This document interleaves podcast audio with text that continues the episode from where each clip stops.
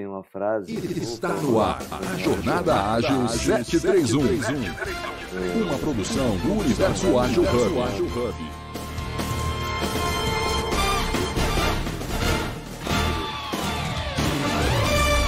E aí, Daniel, tudo bem?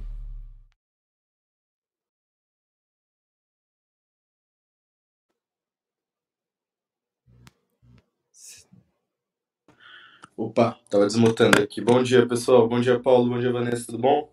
Bom Bom dia, dia, tudo né? jóia? A gente sempre espera uns minutinhos para poder fazer a, a, a entrada aqui do episódio, né? Como é ao vivo, para poder trazer mais pessoas para a sala e aí a gente começa a. Vamos dar mais um minutinho, Vanessa? Vamos? Tá bom. Vamos fazer aquele nosso processo básico. O Daniel é, participa com a gente lá no Pessoas de Produto e atendeu ao chamado para falar de métricas em cima da hora. E depois que a gente der o ok para ser apresentado, Daniel, aí você é, é, apresenta também muito bacana a tua história e a gente entra na, naquela nossa pauta. Tá bom? É legal que a gente sempre vai trazendo muita, muita discussão ali no grupo Pessoas de Produto, né? Então, acho que é, é bom conseguir externalizar um pouquinho para quem talvez não está no grupo ou, ou até para outras pessoas que para a gente conseguir compartilhar um pouco mais, né, sobre alguns temas interessantes da área de produto. Sim. Ah, eu acho que está na hora. É? Então tá. Vamos lá, vamos começar e aí a gente vai, vai, vai aquecendo aqui com o pessoal, porque é um assunto longo. Então, vou começar aqui. Olá a todos e todas. Meu nome é Paulo. Estamos iniciando mais um encontro do Jornadagem 731. Lembrando que eu sempre estou usando esse template que a Evelyn me passou, então parece super natural. Estamos aguardando aqui os demais participantes de hoje. Já estamos com os nossos moderadores e mentores aqui conosco, que vão ser a Vanessa Garcia e o Daniel Jesus. E o assunto de hoje é métricas ágeis, métricas de produto. É, sempre lembrando, é importante, aproveite esse momento para seguir o, o- primeiro hub de agilidade, o Universo Ágil, na sua mídia social preferida. Estamos no LinkedIn, Instagram, Facebook, Clubhouse, YouTube, Grupo Telegram também temos e basta acessar o link universoagil.hub.com que temos todos os links lá. Estamos também colando aqui na sala para facilitar o acesso de todos vocês, protagonistas. Então, aproveitando que a gente já fez a intro, deixa eu dar mais um caloroso bom dia para vocês. Como eu já disse, meu nome é Paulo Coimbra. Aqui nessa foto, um fundo azul, um homem é, hétero branco, é, é, hétero branco, com cabelo castanho, barba castanha, um sorriso aberto, camisa preta, doido para falar com vocês sobre métricas e cercado de gente boa. Sei que é assunto que assusta, mas convido os amigos porque é uma oportunidade única. Vanessa? Bom dia, pessoal. Eu sou Vanessa Blas Garcia. É, todas as terças-feiras eu procuro estar aqui com vocês para aprender bastante. Na foto, é, eu sou mulher, né? Cabelo é, repartido assim do lado, né? sorrindo, olhos castanhos, é, cabelos castanhos, e muito feliz por estar aqui com vocês. Pô, bom dia, pessoal. Tudo bom? É, hoje entrei o Paulo tinha entrado em contato comigo, né, para a gente conseguir participar, agregar um pouquinho para esse, esse tema interessante que é do, do métricas, né, voltados para a parte de produto. É um prazer estar aqui com vocês e conseguir compartilhar um pouquinho aí também, aprender um pouco com, com, com as discussões. Na foto aqui é homem, pardo, cabelo cacheado, de óculos preto, camiseta cinza e, e um fundo verde. Maravilha, maravilha. É, eu acho que é legal também contar um pouquinho da sua história, Daniel, que você contou ontem para mim, assim, o pessoal entender é, é, o, o quão legal você estar aqui com a gente. Tranquilo, legal. Acho que eu posso, partindo do, do princípio aí, né? É, eu fui, logo que eu me, me formei, eu, eu Na verdade, eu fui estudar engenharia de materiais na USP em São Carlos, então um ramo muito longe de, de tecnologia, de, de produto como um todo, tratava de, de muito de química, muito de física, de manufatura, indústria, e ao longo da faculdade eu fui tendo mais contato com tecnologia, com desenvolvimento, e durante a faculdade ainda, é, eu fundei a Branch, que era um estúdio de. Começou como uma software house e a gente foi evoluindo para ser um estúdio de soluções digitais. Em que a gente. O, o nosso principal no início era o desenvolvimento técnico, era a programação. E com o tempo a gente foi se desenvolvendo também para trazer partes de design centrado no usuário. Então a gente foi incorporando áreas de UI, áreas de UX, mais para frente áreas de business design, service design.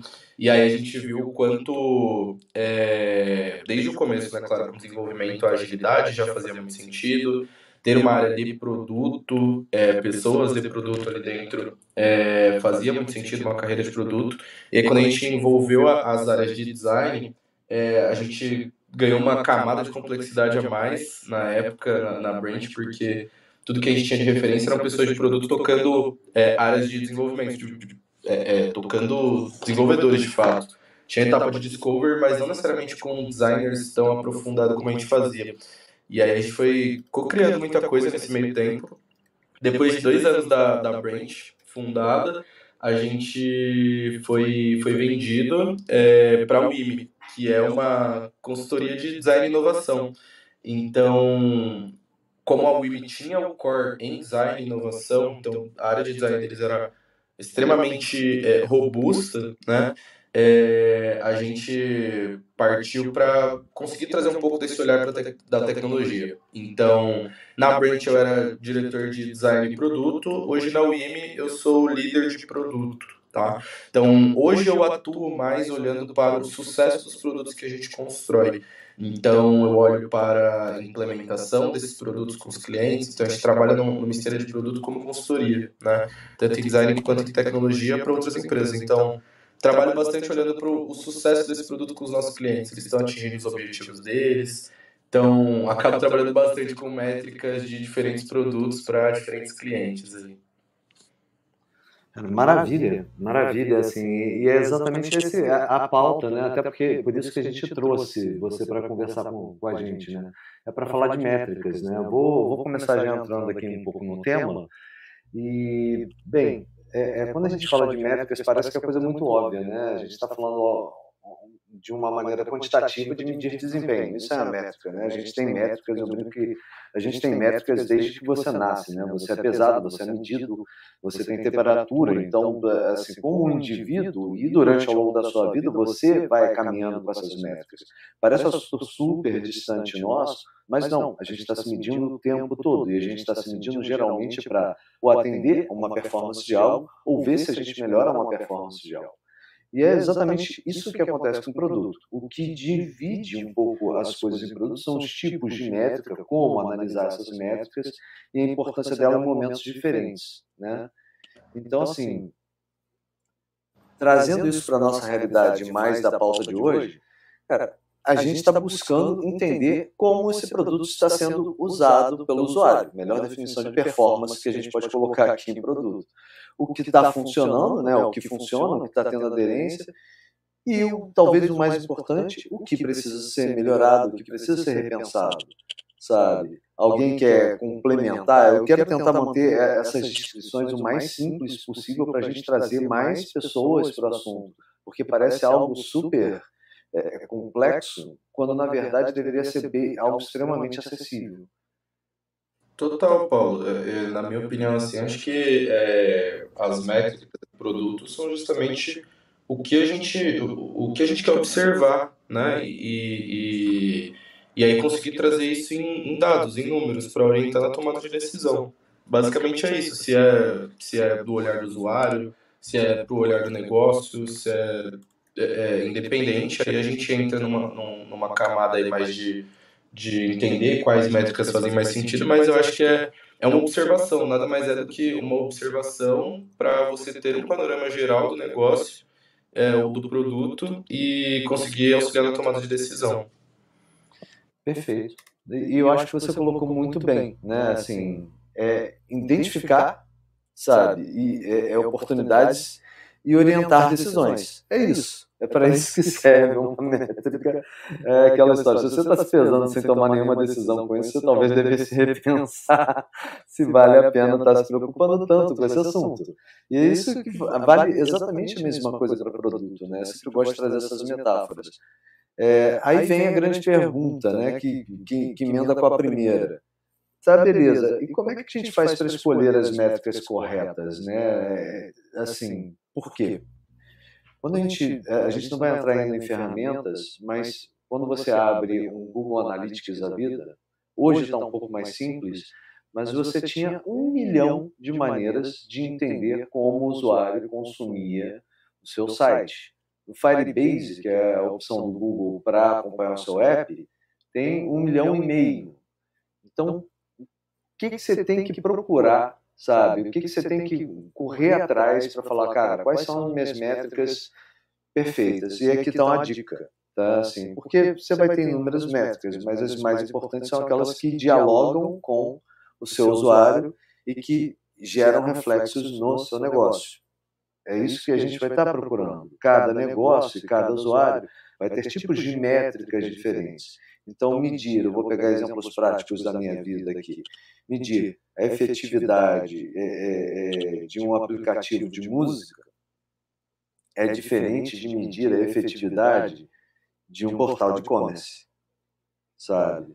Então, para ajudar, tem umas regrinhas básicas, são quatro pontos. Primeira coisa, a métrica deve ser relevante para o produto e para o usuário, né? assim, como o usuário usa o produto. Segundo, ela tem que ser fácil de medir. Se ela gera um esforço gigantesco para ser medida, ela não vai ser efetiva. Vale lembrar que ela é quantitativa, então ela tem que ser fácil, na sua maioria das vezes é, é, é automatizável. Tá? Isso é o ideal é que a métrica seja automatizada, para que você não tenha que medir diariamente, sabe? Esteja registrada. Acionável, fácil de consultar e principalmente comparável. Então, retomando aqui, relevante, fácil, vamos lá, relevante, mensurável, acionável e comparável. Vanessa, tem algum ponto que você quer complementar aqui? Não, tá super perfeito. Eu vou só complementar com o seguinte: eu passo isso lá na empresa, né? Eu, como líder da área, não sou a, a líder da área de produtos, eu sou líder da área de agilidade como um todo, né? E importantíssimo o que o Paulo falou, o Daniel também, mas esse específico eu falo de deixar as coisas bem simples, né? Porque as pessoas acabam é, tendo dificuldade de entender se você extrapola ou se você traz conceitos muito, é, muito detalhados, né? Tem que ser simples, tem que ser baseado nessa, é, nessas dicas que o Paulo deu, para a gente poder trabalhar em qualquer tipo de produto, né? Porque nós temos vários. Lá eu trabalho é um produto financeiro, tecnológico, de é, relacionado a painéis solares, né? A sustentabilidade. E quando você vai com essas premissas bem simples, fica mais fácil as pessoas entenderem e a gente está buscando muito acertar nas nossas métricas, né, para continuar, que a empresa continue eficiente, é, que o produto continue assertivo é, e que o produto continue sendo bom, mas simples, né? É, com, a gente olha aquilo e fala, puxa, o caminho é esse, estamos acertando aqui, estamos errando ali. Acho super válido deixar o mais simples possível mesmo, pelo menos no meu caso, tem facilitado. Nossa, eu, eu concordo muito com esse ponto que a, que a Vanessa trouxe de, de, de que é o olhar da agilidade, né? Quando a gente consegue trazer o olhar da agilidade para tudo, faz muito mais sentido. Deixar prático, deixar simples. É, e, e até nesses pontos que você comentou, Paulo, para a gente definir, definir métricas, né?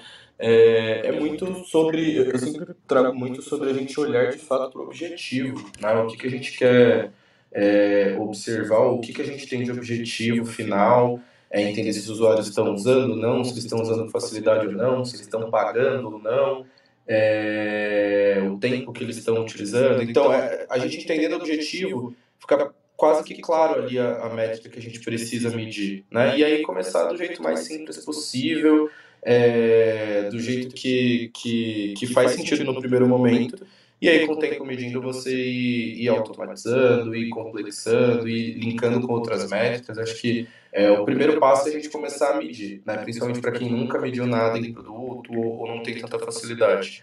Mas acho que esse passo de, de agilidade é melhor no começo você pelo menos fazer, para depois você automatizar e crescer o negócio de fato. Perfeito, muito bem colocado. Acho que quando a gente está falando desse, dessa pauta aqui, a, a, melhor parte é entender que é fácil ser afogado em métricas. Que, então, a pergunta que a gente sempre tem que se repetir é, é ok, que comportamento eu quero entender sabe? E como esse comportamento está alinhado com as metas que o meu produto precisa bater. Então, a, gente, a, a métrica por si só, ela não vai dizer para você tá, é, indicadores claros se o produto está indo na direção certa. Você precisa definir metas antes de buscar as métricas. O que, que a gente espera do nosso usuário, por exemplo, voltando no player de música? É a consistência diária dele aqui, é o stickiness, é a aderência, ele está todo dia com a gente, é o tempo que ele escuta conosco, é a diversidade de músicas que ele escuta de um artista, é a diversidade de músicas que ele escuta de um gênero, é a diversidade de gêneros que ele escuta, sabe? Então, e do outro lado, é, essas metas vão estar relacionadas como com o nosso negócio? Quanto que eu vou poder expor é, é, o quanto que ele vai ser exposto à, publicidade nesse processo, o quanto que ele vai ser exposto ou vai estar tendenciado a, conver, a convergir para um plano premium. Exemplo, né? Bem, ou, por exemplo, é, a busca funcionar vai fazer com que ele chegue num livro mais fácil que ele quer comprar. Então, para ajudar, eu sempre gosto de trazer um exemplo básico, adoro o famoso funil de conversão aqui, né? Porque no final das contas, muitos produtos passam por esse funil de conversão, sabe? Então a gente sempre brinca que no final do dia, um app, um, um, um aplicativo, um, portal, um site, eles passam pelas mesmas dores. Alguns mais, né, tem funis mais simplificados, alguns mais complexos. Eu gosto de cinco etapas. Você vai estar é, adquirindo usuários né, pelos vários canais possíveis, você vai estar ativando esses usuários na sua plataforma, né, você vai estar engajando esses usuários aqui dentro, você vai estar retendo e fazendo com que eles compartilhem a sua plataforma com outros para que aumente, e você vai estar convertendo esses usuários nas diversas maneiras de conversão que produtos online podem gerar desde exposição à propaganda até vendas finais. Então, dentro disso, a gente começa a construir o que a gente precisa, sabe? Entender de qual métrica né, eu preciso ter para acompanhar esse engajamento nesse ciclo de vida do usuário do meu produto e como eu vou estar. Isso a gente ainda está falando de uma forma ampla. Vocês percebem que eu estou falando do usuário de, da maneira mais ampla possível? A gente vai falar um pouco mais à frente, mas a gente ainda nem segmentou. Então é só para a gente entender que é um funilzinho que você vai passando, sabe, desde o primeiro contato com o produto até a conversão. E que por várias vezes tem um, ele retorna e o ciclo começa novamente, né, a partir da ativação. Então, esse é, é, entender esse ciclo de vida é essencial, senão a gente não entende quais métricas de produto a gente vai ter que lidar. E elas são inúmeras, inúmeras. Tá? Assim, quando eu digo inúmeras, eu não estou brincando. É por isso que a gente está tentando fazer a coisa um pouco mais simples aqui. Super concordo, super concordo. Até cortando um pouco o Paulinho, mas assim, para para contribuir aqui. É, eu estou aqui para aprender hoje, viu? Que eu falo, gente, a agilidade é um mundo, Paulo. Você tem toda a razão. É um mundo. Quando as pessoas me perguntam para que caminho eu vou, né, tem uma figura grande que eu gosto de olhar e falar: olha, gente, se você for buscar tudo da agilidade, sua expertise em tudo da agilidade, se você vai gastar todo o seu dinheiro dessa encarnação e da próxima, não vai ter foco. É por isso que é importante esse tipo de bate-papo, porque a gente fica. É, tem curso de métrica para tudo, tem faz de tudo.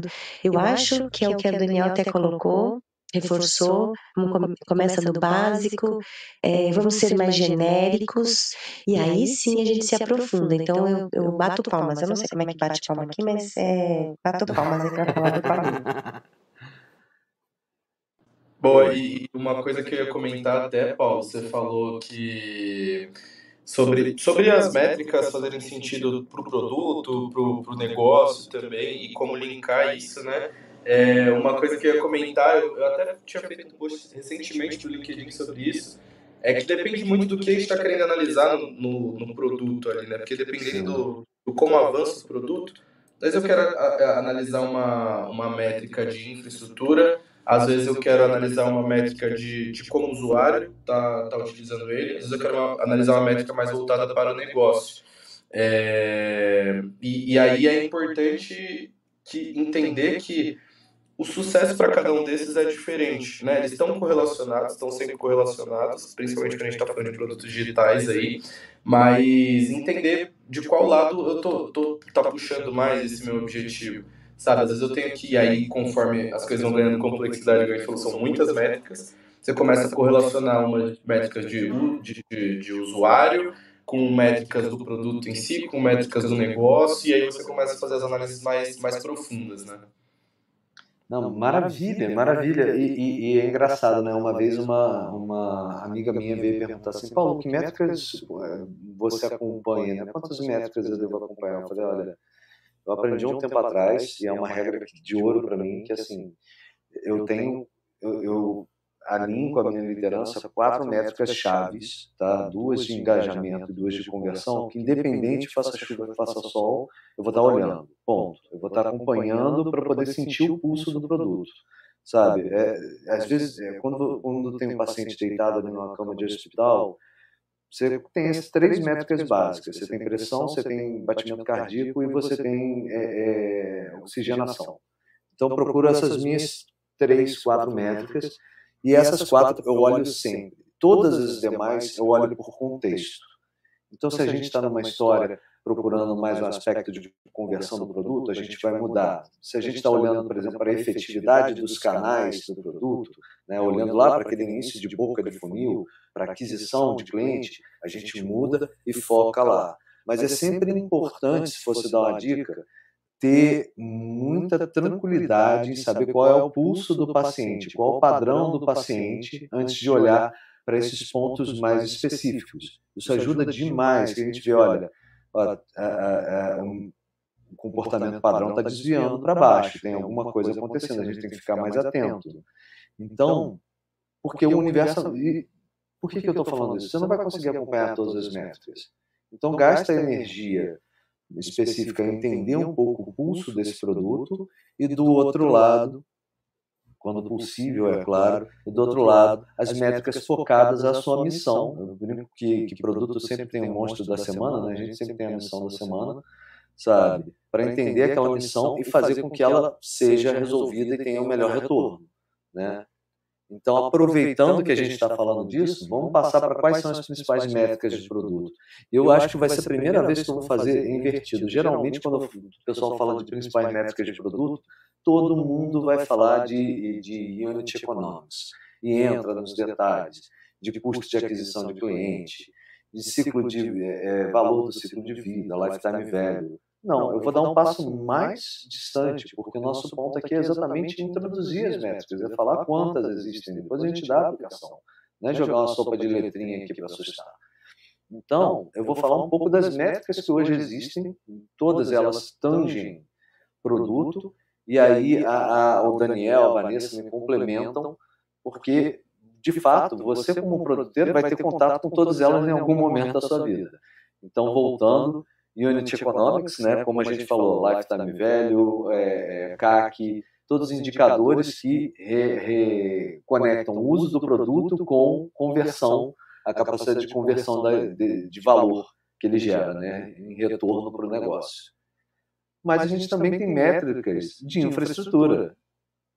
Quantas vezes um produteiro não vai ouvir sobre uptime, sabe, sobre custo de tráfego? E você vai acabar ouvindo sobre isso. Além disso, tem as métricas de marketing. E aí a gente cai em todas as métricas de conversão e de efetividade de canais.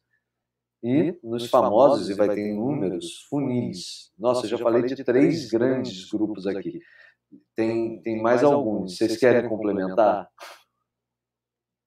Eu acho que é bem por aí, Paulo. A gente parar de pensar em, em, em métricas. Quando a gente pensa num produto, é como se a gente estivesse de fato pensando no novo negócio como um todo, né? Então eu vou ter parte de marketing, eu vou ter parte de venda especificamente, e aí eu vou ter métricas de, de, de, de tempo dos usuários ali dentro também, então o DAO, MAU, o Daily Active User, o Monthly Active Users, é, entender também quantas pessoas estão saindo ali, né, o nosso churn. Então, tem, vão ter as mais gerais de, de atividade do produto e às vezes vão ter muito específicas por feature também, né? Então, a gente, a gente consegue entrar no, no detalhe da feature de, do, do meu daily active user, é, sei lá, 30% está usando tal feature e 80% está usando outra feature. O que, que isso quer dizer, né, sobre, sobre a, a, a, a relevância dessas features para eles? Era isso que era esperado? Não era?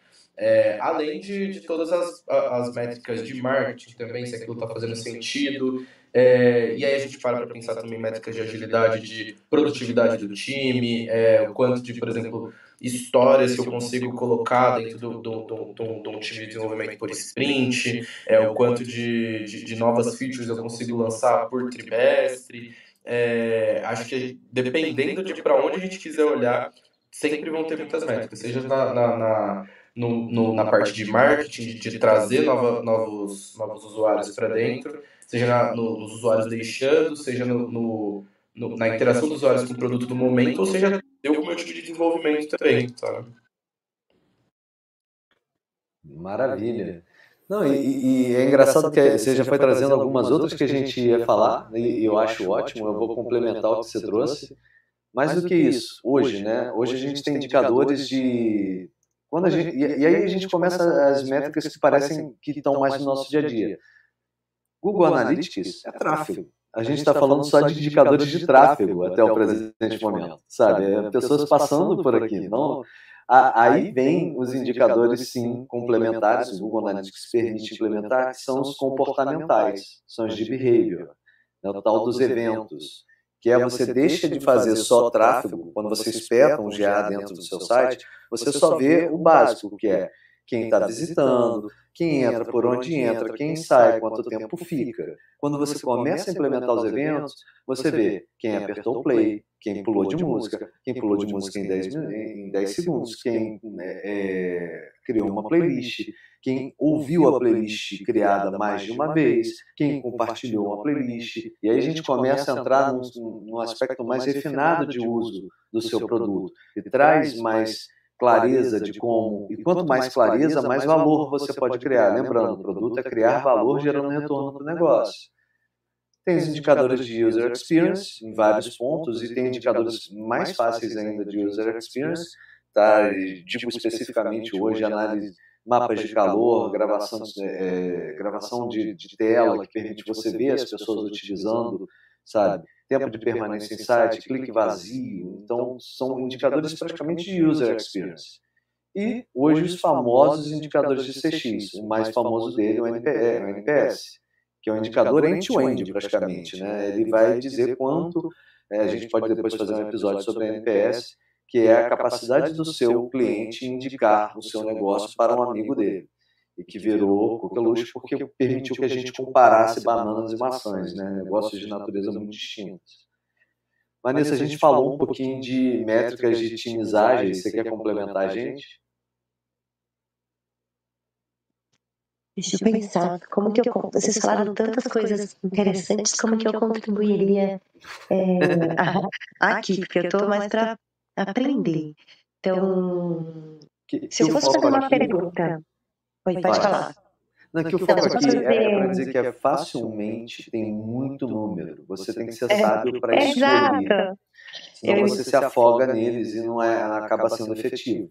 Então, aquela primeira parte nossa, que é que número que eu devo escolher, sabe? É, é, é ali que está a pergunta que você quer responder, é mais importante do que os números que você vai cercar. Perfeito. Então, a dica de ouro, se fosse fazer uma pergunta e, e vocês respondessem é, brevemente, falar, olha, passou alguém aqui, eu vou falar, ó, quais são a, a, como vocês escolheriam essas métricas? de todas essas que vocês, a dica de ouro, ó, se você quiser medir o teu produto é, em relação a no, no ambiente que vocês, vocês são duas pessoas de produto, certo? Uhum. E aí, hoje, qual é o, a, a, principal que vocês veem assim no, no, trabalho de vocês? A gente tem, vocês explicaram muito bem o que cada métrica pode contribuir, mas hoje, nesse cenário que a gente tem, vocês têm algumas métricas que vocês falam assim, ó, comecem por aqui, porque é, apesar de cada uma contemplar um espaço, é, é isso que o mercado, no momento, consegue é, está precisando. Se fosse lá, Vanessa, você está começando métricas na sua empresa. Começa por aqui. Embora cada uma tenha uma, é, uma um motivo, abranja uma, uma parte né, do, do processo, qual que vocês falam assim, ó, essa vem primeiro, porque o NPS é depois que já temos vários clientes utilizando, a marca está reconhecida, por exemplo. Daniel, quer que eu abra aqui? É esse assim, vem junto? Pode. Cara, eu já falei isso aqui umas duas vezes, vou repetir uh, novamente. Tem a palavrinha que toda pessoa de produto re repete uma vez por dia, no mínimo uma vez por dia. Depende. Porque depende muito do contexto, entendeu? De novo, cada métrica. É por isso que a gente não entrou em detalhes das métricas tão a fundo e deu mais um, um. Eu acho que é a primeira vez, pelo menos que eu tenho contato com uma história de alguém que com um papo que fala de uma forma mais abrangente para entender que tem esse universo, que tem essas escolhas, é, para que você não pegue a primeira coisa que aparece e torne aquilo realidade do seu produto. Eu, eu vou dizer como eu respondi para aquela amiga minha meses atrás. Cara, pega. Você tem que entender que no final do dia é muito sobre criar valor. Né? É sobre criar valor para o usuário. Eu adoro repetir essa frase em loop, gerando retorno para o negócio. Então, eu digo que você tem que saber duas coisas que você está criando valor, duas métricas relativas à sua proposta de criação de valor e duas métricas relativas à sua proposta de geração de, de retorno, sabe? Então, em cima disso, e eu vou pegar, por exemplo, um e-commerce, que é uma coisa que eu entendo muito bem, é a sua busca está levando o produto ao usuário certo, ele encontra o produto no usuário certo, ele, segundo, ele está colocando no carrinho, então ele está gerando valor sabe? E no final do dia, essa, esse funil está gerando quanto de retorno e quanto tempo ele está demorando para retornar ao seu produto. Com esses quatro itens, lembra que eu falei que as melhores métricas são as menores e que contam, que contam as particularidades do produto? Com esses quatro itens, eu consigo falar sobre um e-commerce, sabe? Então, tipo, efetividade da busca, capacidade de colocar o carrinho, tá vendo? Eu estou fazendo um funil conversão final e taxa de retorno do usuário ao site. Sabe? Eu começaria com essas quatro no e-commerce aqui para falar de um exemplo mais genérico. O que, que você acha, Daniel? É, é legal, acho que nesse modelo que você trouxe, Paulo, é, realmente é uma, é uma questão que é, depende, né? Acho que uma métrica sozinha geralmente é muito difícil de, de você conseguir tirar a resposta delas. Acho que as respostas geralmente vêm de. ou mais perguntas, né? Geralmente vão vir de, de você analisando uma, duas, três em conjunto ali. É, eu sou muito mais familiarizado com SaaS, né? Geralmente o que a gente traz é um, um software as a service ali, por ser, é, por a gente trabalhar como consultoria, então desenvolvendo soluções personalizadas. É, a gente vai olhar muito para MRR, então receita tal, o quanto está sendo transacionado, o quanto está tá sendo transacionado mensalmente. Né? Eu vou olhar muito, às vezes, também para para o DAO, né, o Daily Active Users, quanto, quantos usuários realmente estão usando, que é, é entender no primeiro momento se a minha plataforma está... É, é, acho que é bem o que o Paulo falou, é o olhar para o usuário e o olhar para o negócio. Se eu estou gerando valor para o usuário e se eu estou gerando retorno para o negócio. Né? Talvez de cara, às vezes você não vai estar tá gerando retorno para o negócio, mas entender talvez se você tem usuário ali dentro, se você está entregando valor para o usuário, você tem usuário ativamente, diariamente, mensalmente, é, você consegue trilhar um caminho para aí você ter, por exemplo, uma coisa que a gente deve falar depois também, que é uma meta para gerar retorno para o negócio. Então, pô, como que eu faço os usuários que já estão utilizando aqui na plataforma, no produto, é, passarem a, a, a, a, converter de fato aqui dentro, né? A, a, comprar ou a gerar, a gerar retorno para o negócio, né? E aí você vai, você vai trilhando um pouco disso. Mas acho que entender, num primeiro momento, é, pelo menos para SaaS, a aderência, caso você tenha um freemium e etc., métricas de aderência são bem legais para entender se você realmente tem público ali dentro. E aí, conforme isso, você vai guiando esse público a, a ir a gerar uma receita mensal, a, a gerar uma taxa de recompra e etc. Maravilha. Ótima pergunta, Vanessa. Botou a gente na parede. Mas é, é engraçado. tudo, né? Ah, que isso, pelo amor de Deus. Mas assim, o, o fato é que é, eu digo que esse assunto de métricas é um assunto que não, não, não é simples em lugar nenhum. Tá? Ele realmente não é simples. Muita gente diz que faz métricas, muita gente faz de forma incompleta, sabe? Quando você tem um time dedicado às métricas do, do, do, do próprio produto, ajuda muito, sabe? Um time de BI, mas necessariamente é, é, é, importante ter clareza do que é possível fazer com elas enquanto você está sendo produtivo como pessoa de produto porque é realmente um assunto extenso, porém extremamente necessário. E foi muito engraçado ver como eu naturalmente fiz um funil, sabe? E, e, e um funil já olhando a efetividade do produto, e o Daniel fez um funil vendo um funil de potencialidade do produto. Então, acho que depende também muito do ciclo de vida, do momento que ele está, entendeu? Se, se ele está em validação, vão ser o mesmo produto em validação ou em maturidade vai ter métricas totalmente diferentes. Você concorda, Daniel?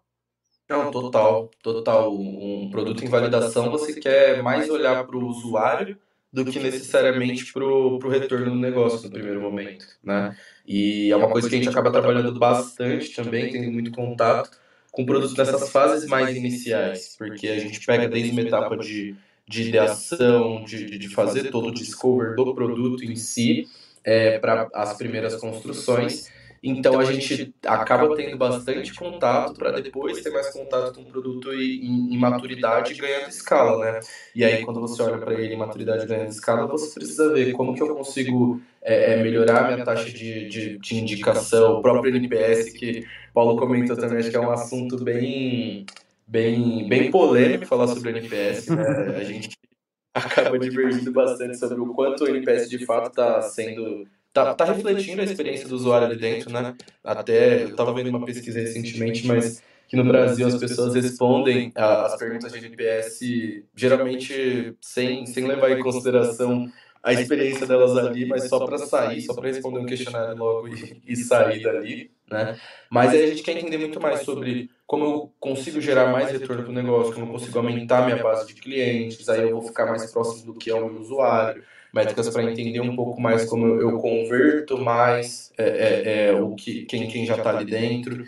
Então, e, e no, no, outro momento de validação, você está olhando mais para é, tá de fato entregando o valor que eu queria entregar para o meu usuário. É, eu, eu, eu, realmente estou conseguindo, ele está transacionando ou não, ele só usa o free e depois o pro premium ele, ele fica um mês no, no, no teste grátis e sai, né? Então, é, é muito importante, que aí volta naquele primeiro ponto que a gente tinha falado, da questão dos objetivos. Né? Se é um produto em fase iniciais, ele tem alguns objetivos. Se é um produto ganhando escala, ganhando mais corpo, ele vai ter objetivos diferentes. E aí as métricas e as metas elas vão estar muito ligadas ao objetivo do, do, do negócio, do produto como um todo. Que às vezes vão vir de uma visão de produto, às vezes vão vir de, de OKRs, às vezes vão vir de, de, de métodos de planejamento estratégico, aí depende muito do que, de como o negócio está tá tratando as metas dele, né, os objetivos. Maravilha. E, e, a gente vai falar agora, né? Vai, vai aproveitar que a gente engata nisso para falar como medir essas métricas, como, como trabalhar com elas de forma eficaz. E eu vou e aqui a gente vai falar principalmente de algum, até de algumas armadilhas, né? Para unir um módulo com outro, né, falando dessas métricas de produto e sobre medição eficaz, eu vou trazer a primeira armadilha. É importante saber o que não é uma responsabilidade de produto.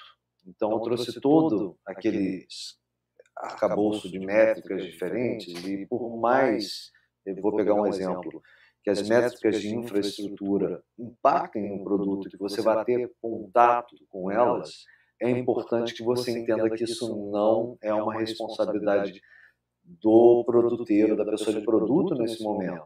Ele é impactado, ele precisa ter ciência, mas não, você não vai reportar sobre isso, sabe?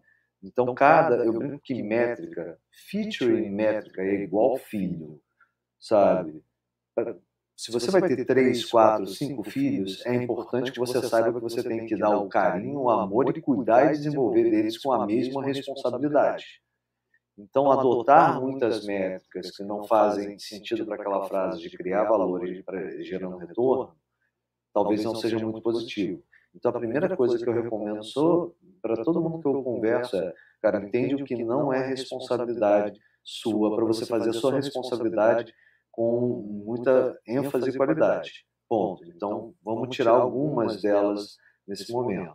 Dito isso, eu vou fazer um segundo disclaimer, tá, Daniel? Eu sei que eu estou jogando uns balde d'água aqui para a gente poder falar no, no, numa boa. A, a, estratégia do produto, o objetivo, as metas, é uma conversa no nível estratégico, que a gente precisa ter com o C-Level da empresa, precisa ter com a direção. A gente pode fazer algumas propostas, mas a gente precisa ter esse alinhamento estratégico para a gente definir essas metas.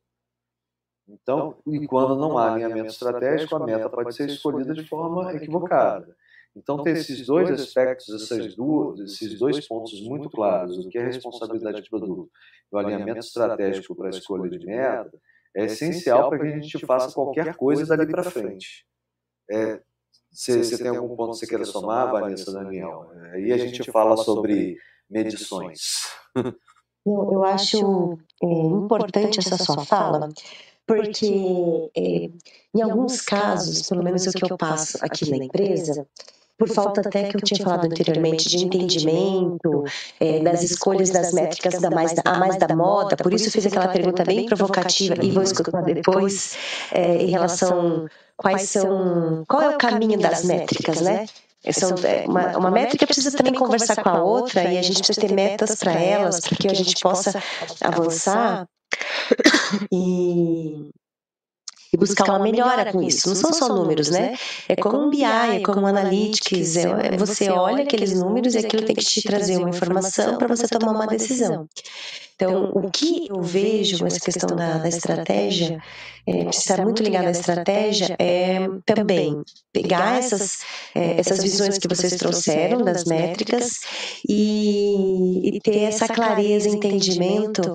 Ah, da onde a empresa quer chegar. Mas aí fica um outro. Como ligar isso com os OKRs, que vai ser numa próxima. Uma provocação aqui para as próximas é, semanas que virão aí. Boa, já pegou, já pegou, já levantou e cortou a bola. Fez o link, né? É, mas é, eu acho que é, é, exatamente isso. A gente é como se a, gente, a, a empresa ela, é, ela tem que caminhar tudo para um, um mesmo um, um, um, mesmo uma mesma visão, né? Então geralmente vai vir de fato de direcionamentos estratégicos, de planejamento, de OKRs, de, de metas do negócio como um todo, de metas da empresa. E aí a gente vai cascatear para entender como o produto colabora para chegar nisso. E aí a gente entender quais as, as métricas vão fazer sentido de fato a gente está medindo para alcançar esses resultados que são esperados do, do, do da diretoria, né, do, do, negócio como um todo.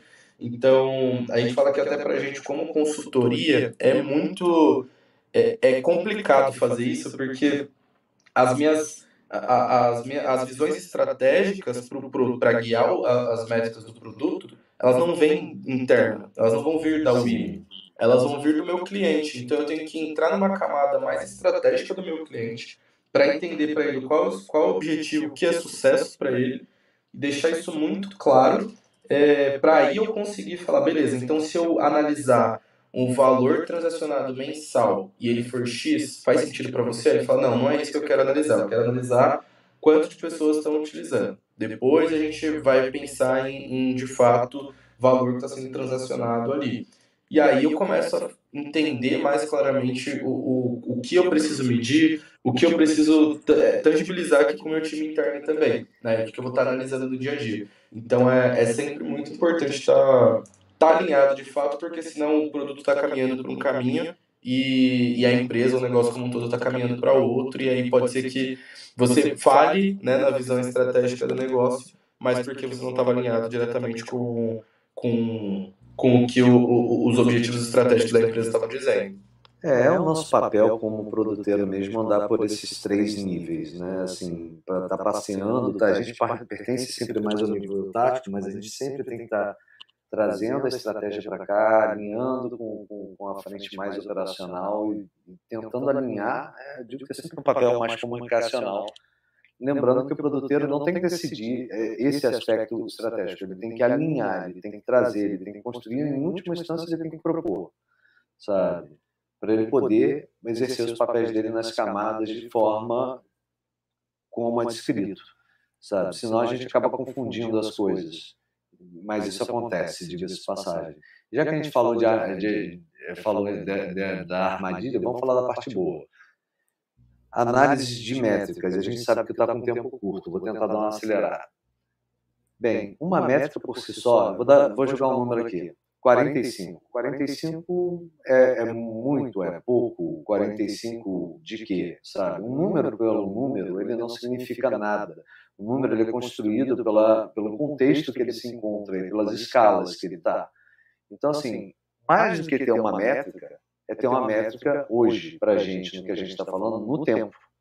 A gente consegue ver a evolução dessa métrica. Então, entender que de 42 é, é, é, evoluiu para 45, poxa, bacana. Bacana depende. Se eu estiver falando, por exemplo, de peso, será que é positivo? Sabe? Se eu estiver tentando emagrecer, é positivo? Nossa, aumentei mais 3 quilos, é positivo? Aí você vai falar, como eu digo, depende sempre, se aplica várias vezes. Mais do que analisar no tempo linear, é comparar entre faixas e faixas no tempo. O papel de uma análise de uma métrica é entender os padrões dela.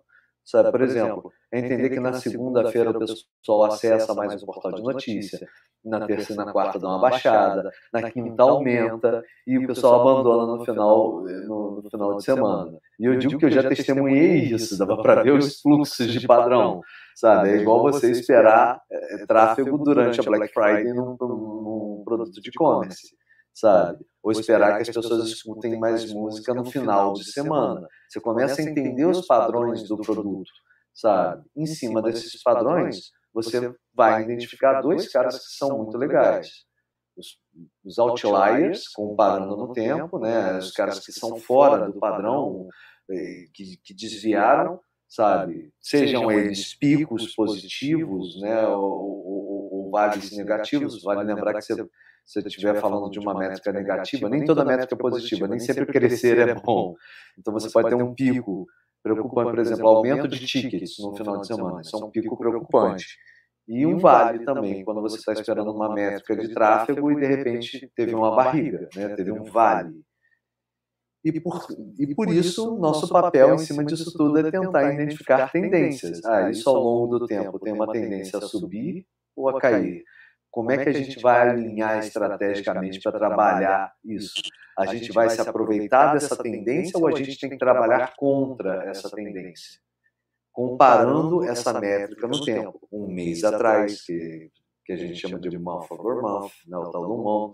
Um ano atrás, year over year. Comparando períodos de tempo similares do dias de semana versus dias de semana, etc viu só sobre a análise de métrica, a coisa mais simples, a complexidade que tem. Complementa aí a, a Vanessa, Daniel, por favor.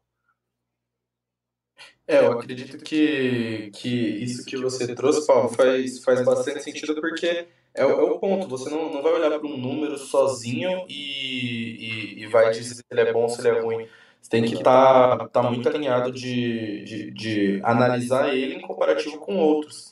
E aí, igual você falou, pô, vai ter os outliers, vai ter o comportamento mais padrão, E aí você quer você entender, depois que você está conseguindo entender o que, que é o seu comportamento padrão para aquela métrica, o que são outliers ali dentro disso, e para onde você quer caminhar com ela, né? Então, beleza, eu quero reduzir em 20%, não, quero aumentar em 20%. É, isso vai ficar mais próximo, talvez, do, desse outlier positivo que eu tive aqui. É, como que eu identifico esse outlier e, e entendo por que ele teve esse comportamento, né? E aí você vai tendo algumas ações justamente para entender conforme você tem ações do seu produto, é, o, o, como mexe essa métrica, ou conforme a sazonalidade. Pô, é, igual você falou, Black Friday. Black Friday é uma coisa que durante a Black Friday a gente sabe que é, é um pico totalmente outlier, né? Do, do, do, do momento para e-commerce, para marketplaces, etc. É, porque vai, vai ter mais acesso, vai transacionar mais, né? Então é você entender sazonalidade, você entender é, outliers de, de, de, pessoas, ou às vezes de, de lugares diferentes, né? É, e aí você entender o, o como você vai se modelando a ela ou tendo ações que vão guiando essa métrica para ficar mais próximo do que você precisa também. E uma outra coisa legal que eu acho que a gente pode linkar também é, é o benchmark, né? Então você conseguir ter uma comparação externa. Porque se você procura, se você pesquisar, depois do momento que você entende qual métrica você quer medir, é, para você entender se, pô, beleza, tô, tô vendo aqui mês a mês, tô vendo ano a ano, mas não sei se essa métrica está sendo boa de fato ou não. Né? E às vezes é você comparar com benchmark de mercado, com produtos parecidos, semelhantes, ou modelos de negócio parecidos, semelhantes, qual que é um, um benchmark de, de, de, de, métrica mais ou menos próximo do ideal, o que é um acima da média, o que é um abaixo da média, para entender onde está meu produto ali também naquele posicionamento. Será que está aparecendo meta, um, um valor legal para mim? Mas se eu olho para o mercado como um todo, geralmente essa métrica ela é 30% acima, ou geralmente ela é 20% abaixo, né? Então eu estou acima da média, ou estou abaixo da média, o que eu estou fazendo de errado, o que eu estou fazendo de certo, e como corrijo, ou como eu, eu, eu, eu continuo avançando nesse valor, né? É, eu, eu acho isso maravilhoso porque quando a gente fala de métricas é um dos poucos casos onde você tem que checar a grama do vizinho, né? Você precisa ver se a grama do vizinho realmente é mais verde ou não, sabe? É aquela expressão, ah, a grama do vizinho é sempre mais verde. Cara, checa a grama do vizinho. Às vezes você está tentando um verde que não é possível dentro do terreno que você está vivendo, sabe? E é, é muito engraçado você também ter citado. Eu já vi casos de features que foram lançados em momento de alta do, do do mercado, por exemplo, o Black Friday, que falou, nossa, essa feature funcionou maravilhosamente bem. Não, não funcionou maravilhosamente. Ela foi lançada no momento perfeito, onde todo mundo estava usando, e ela teve mais oportunidade de ser exposta. A gente tem que verificar ela exatamente fora da BF. Verificou fora da BF, a adesão era baixa, entendeu? Então, é aquilo. Tem um livro maravilhoso que é Como Mentir com Estatística, que eu digo que deveria ser um livro de, de cabeceira de muitas pessoas, que é o que a gente está tentando evitar aqui, sabe? Que é ter referência, ter contexto. Eu queria complementar só com uma coisa. Eu trabalhei no, faz alguns anos, né, numa empresa de varejo, é, e chegava Black Friday existia uma, uma sala de guerra, um preparo, porque é o grande momento né, da, do, do varejo e tudo mais. E o quanto a gente aprende também olhando para fora, porque com certeza construíram esse, é, esses processos, principalmente inicialmente, olhando para fora mas também para dentro, né? Olhando as métricas anteriores e falando assim, puxa, o quanto eu vou ter, quanto, o quanto de é, acionamentos eu terei no meu site, na loja, agora com o Pix, né? É, teve todo um preparo, porque o Pix, com os bancos, então você precisa dos seus parceiros trabalhando também corretamente, e o quanto, por exemplo, uma métrica vai influenciar na outra, se eu tenho um problema no site, no Pix, ou no atendimento, no sistema e tudo mais, é, o quanto isso vai interferir no meu NPS, entender que apesar de sazonal, é um momento muito importante, é, estratégico dentro da empresa, onde, no caso específico que o Daniel trouxe, o Paulinho também, é, apesar de ser um momento específico e tudo mais, é um momento extremamente importante que você aprende com o anterior. Eu ajudei a, a gerenciar toda a a estratégia, War Room, que a gente chamava de War Room é, da Black Friday, o preparo começa logo no início do ano, e é muito interessante como eles pegavam as métricas, né, os dados, é, as informações dos anos anteriores, e, e olhavam e a gente fazia uma análise de, de causa raiz, né? Esse preparo de meses dos problemas que aconteceram, como que a gente ia mitigar isso e seguir adiante, ou problemas que são muito específicos e é, tendiam a não ocorrer novamente. Então, olha para o mercado e olha para si. É muita coisa, né?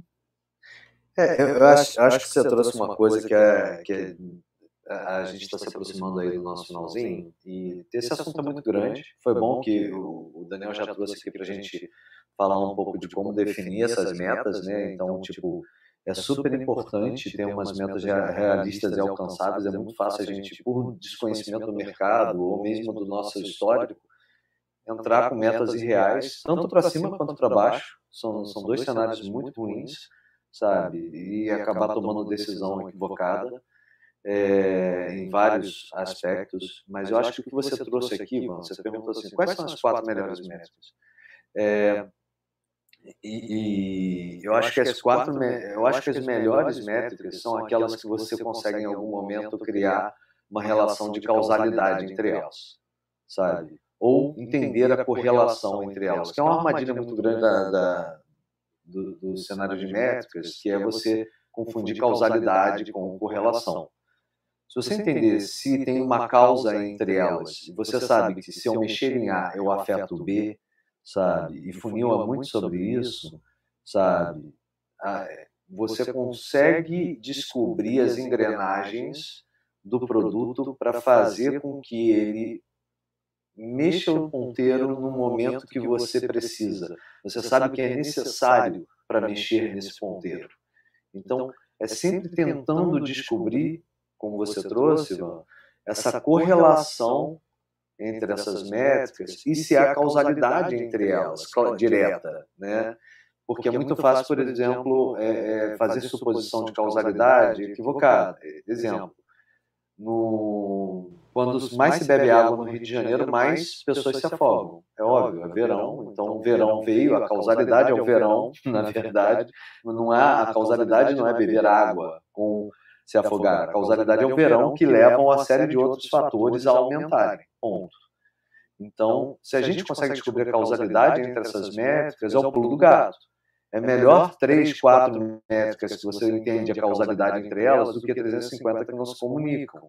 Mas, de novo, é contexto, né, Daniel? Porque depende se você estiver lançando uma feature nova. E as features novas vão ter que ser medidas pelo ponto de vista dela. Tem essa pequena complexidade aí. Não, exatamente, Paulo. Acho que é bem por aí. Aí, quando a gente está fazendo uma métrica pela primeira vez, geralmente a gente vai ter que buscar benchmark para conseguir definir meta dentro dela. E aí, talvez a primeira definição, a segunda, a terceira de metas, ainda não vai estar totalmente correta, mas aí com o tempo você vai ganhando corpo, você vai ganhando é, histórico para você analisar com ele. E aí você coloca, pô, quero aumentar agora em 20% essa métrica. E às vezes você vai ter que aumentar o, o, uma métrica mais geral